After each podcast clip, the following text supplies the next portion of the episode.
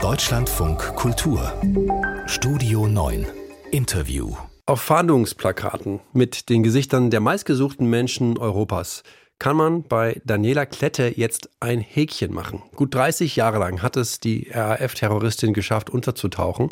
Gestern hat sie die Polizei in Berlin verhaftet.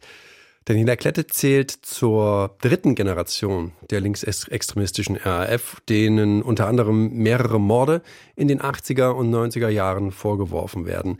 Wir wollen wissen, was das jetzt bedeutet, ob vielleicht ein paar der Taten aufgeklärt werden können. Dafür haben wir Butz Peters bei uns. Er ist Anwalt und Autor mehrerer Bücher über die RAF. Schönen guten Abend. Guten Abend, Herr Ramelow. Herr Peters, was haben Sie gedacht, als Sie die Nachricht heute gehört haben, nach 30 Jahren? Fassen, also ein Fahndungserfolg, den kaum mehr jemand für möglich gehalten hatte, weil 30 Jahre hatte die Polizei auch mit erheblichem Aufwand versucht, Daniela Klette und auch natürlich den anderen beiden noch gesuchten Ernst Volker Staub und Burkhard Garwig auf die Spur zu kommen. Es hat bisher nie funktioniert und plötzlich plumm, es hat geklappt. Also ähm, spannend ist jetzt die Frage, wie das Ganze weitergehen wird. Vielleicht bis wir dahin kommen, nochmal ein kurzer Blick zurück. Können Sie sich erklären, wie man 30 Jahre unentdeckt bleiben kann? Es gab drei Hypothesen der Ermittler. Die erste ist, entweder leben die Gesuchten, es geht um die drei Gesuchten, irgendwo im deutschsprachigen Raum unter Legenden unerkannt. Zweite These, im, irgendwo im europäischen Raum, aber ähm, nicht im deutschen Kulturkreis sei daran erinnert, dass die RAF der zweiten Generation nach dem deutschen Herbst ja Paris als Fluchtburg genommen hat und dort in fünf konspirativen Wohnungen über drei Jahre unerkannt ähm, gelebt hatte. Und ähm, da saßen, niemand ist ihnen auf die Schliche gekommen, anderthalb Dutzend Terroristen aus dem deutschen Herbst. Und die dritte Hypothese war, da waren auch mehrfach RAF-Verdächtige aufgetaucht, äh, Syrien oder Libanon. Das alles waren die Hypothesen, das waren die Ansätze. Mal sprach es für das eine, mal für das andere. Jetzt jedenfalls, das sind ja die Meldungen des heutigen Tages, ähm, hat Daniela Klette wohl 20 Jahre in Berlin gelebt unter einer Identität. Also Hypothese 1. Aber dafür braucht man doch auch ein Unterstützernetzwerk, oder? Ja, es ist die Frage, wie weit es Unterstützer gegeben hat. Die erste und zweite Generation hatte viele Unterstützer, auch viele Mitglieder, die irgendwann weich wurden, weil ihnen das alles nicht gepasst hat im Untergrund. Und daraus hat die dritte RAF-Generation die Lehre gezogen, dass sie sehr konspirativ, sehr abgeschottet äh, gelebt hat. Man weiß es auch von äh, Birgit Hogefeld und ähm, Wolfgang Grams, die 1993 in Bad Kleinen festgenommen wurden. Die hatten ihre Kontakte sehr beschränkt, gerade weil sie keine Verräter haben wollen, sind letztendlich auf den Vormann reingefallen, das muss man auch sehen. Aber die dritte RAF-Generation hat aus den Fehlern ihrer Vorgängergenerationen gelernt. Sie waren Kriminaltechnik technisch auf dem neuesten Stand, haben beispielsweise keine Fingerabdrücke hinterlassen und was auch nicht die Polizei feststellen konnte, wo die RAF gewohnt hat. Ja. Also äh, bei der ersten RAF-Generation, das war Bader Meinhof in den 70er Jahren, von 1970 bis 72, da gab es Dutzende von konspirativen Wohnungen, die die Polizei festgestellt hatte. Ja. Es gab Banküberfälle, aus denen sie sich finanziert haben, wo man genau feststellen konnte, welcher Banküberfall welches Geld. Das hat alles bei der dritten RAF-Generation gefehlt. Da gibt es keine Erkenntnisse.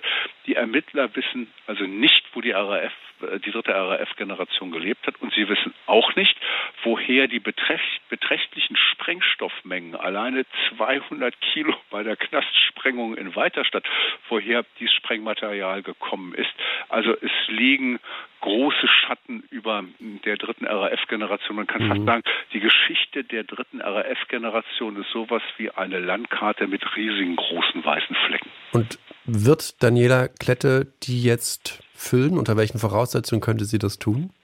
Ist eine gute Frage. Also feststehen dürfte, da Daniela Klette 1990 nach Erkenntnissen der Ermittler abgetaucht ist und die dritte Generation sich ja 98 dann für die RAF aufgelöst hatte, also möglicherweise acht Jahre mit von der Partie gewesen ist, ähm, steht äh, oder die Ermittler gehen davon aus, dass sie bei drei Taten ähm, mit, äh, also mit denen was zu tun gehabt hat. Ich sage es mal so vorsichtig, mhm. nämlich den Beschuss der Botschaft äh, der Vereinigten Staaten in Bonn-Bad Godesberg im Februar 1991, der in Anführungszeichen Knast Sprengung in Weiterstadt im März 1993, ein Schaden von 123 Millionen, ein nagelneuer Knast, der eingeweiht werden sollte, musste komplett neu aufgebaut werden. Vier Jahre später war dann erst die Eröffnung und bei der Schießerei in Bad Klein hatte man im Gepäck von Hogefeld und Grams ein Papier gefunden mit dem Fingerabdruck von ihr drauf. Also sie war mit dabei, sie war mutmaßlich mit dabei und sie kann, wenn man guckt, das Jahr 1990 sich anschaut, dann kann sie, sie könnte sie wenn sie wollte, sehr viel erzählen. Aber es ist noch völlig offen, wie sie reagieren wird. Ich darf daran erinnern, es sind aus der dritten RAF-Generation ja bislang überhaupt nur zwei Frauen verhaftet worden. Der Rest ist unklar. Die Sicherheitsbehörden sind damals von anderthalb Dutzend RAF-Mitgliedern ausgegangen. Und die beiden 1900 1986 und 1993 verhaftet, haben hartnäckig geschwiegen. Da konnten Bundesanwälte äh, ihnen anbieten, eine Grundzeugenregelung, deutlichen Strafnachlass. Sie haben nichts gesagt. Und die Frage ist halt nun, welchen Weg wird Daniela Klette, die mit Sicherheit sehr viel berichten könnte, gehen? Wird sie schweigen wie die beiden anderen Frauen aus der dritten RAF-Generation oder wird sie auspacken in, äh, mit der Hoffnung auf einen Straferlass. So haben das beispielsweise die RAF-Aussteiger der zweiten Generation gemacht, die dann später, es war im Jahr 1990, in der DDR verhaftet wurden. Mhm. Die haben alle kräftige Strafnachlässe bekommen, indem sie halt geschildert haben, ähm, was damals abgelaufen ist. Und das ist natürlich zeitgeschichtlich hochinteressant äh, zu lesen, auch die Vernehmungsprotokolle, weil seither wissen wir, wie die zweite RAF-Generation getickt hat. Und es wäre natürlich schön, auch im Hinblick auf die Angehörigen der Opfer, wenn man wüsste, was sich da eigentlich genau abgespielt hat. Vor allem, weil Sie ja auch sagen, hm, vor allem, weil Sie ja auch ähm, sagen, Herr Peters, dass wir hier noch so eine quasi weiße Landkarte haben. Mhm. 30 Jahre ist jetzt quasi das mehr oder weniger her, ist wirklich grob zusammengefasst. Welche politische Relevanz hat das heute noch? Naja, es hat zum einen eine justizielle Relevanz, nämlich dass neun Morde von zehn Morden der dritten RAF-Generation nicht geklärt sind. Und erinnere nochmal an die Angehörigen der Opfer, das wäre für die auch eine Genugtuung, wenn die Täter verurteilt würden. Das ist das eine. Und zum anderen ist das eine natürlich zeitgeschichtliche Dimension. Man weiß nichts, natürlich, was, was, was dort passiert ist. Es sind ja Repräsentanten ähm, des, der Bundesrepublik Deutschland ermordet worden, wie Treuhandchef Detlef Carsten Rohwedder, wie der Vorstandssprecher der Deutschen Bank, Alfred Herrhausen. Und es wäre natürlich hochinteressant zu wissen, was da eigentlich gelaufen ist, weil bislang muss man sagen, ähm, dritte Generation ist fast so etwas wie eine Blackbox. Mhm. Man weiß gar nichts.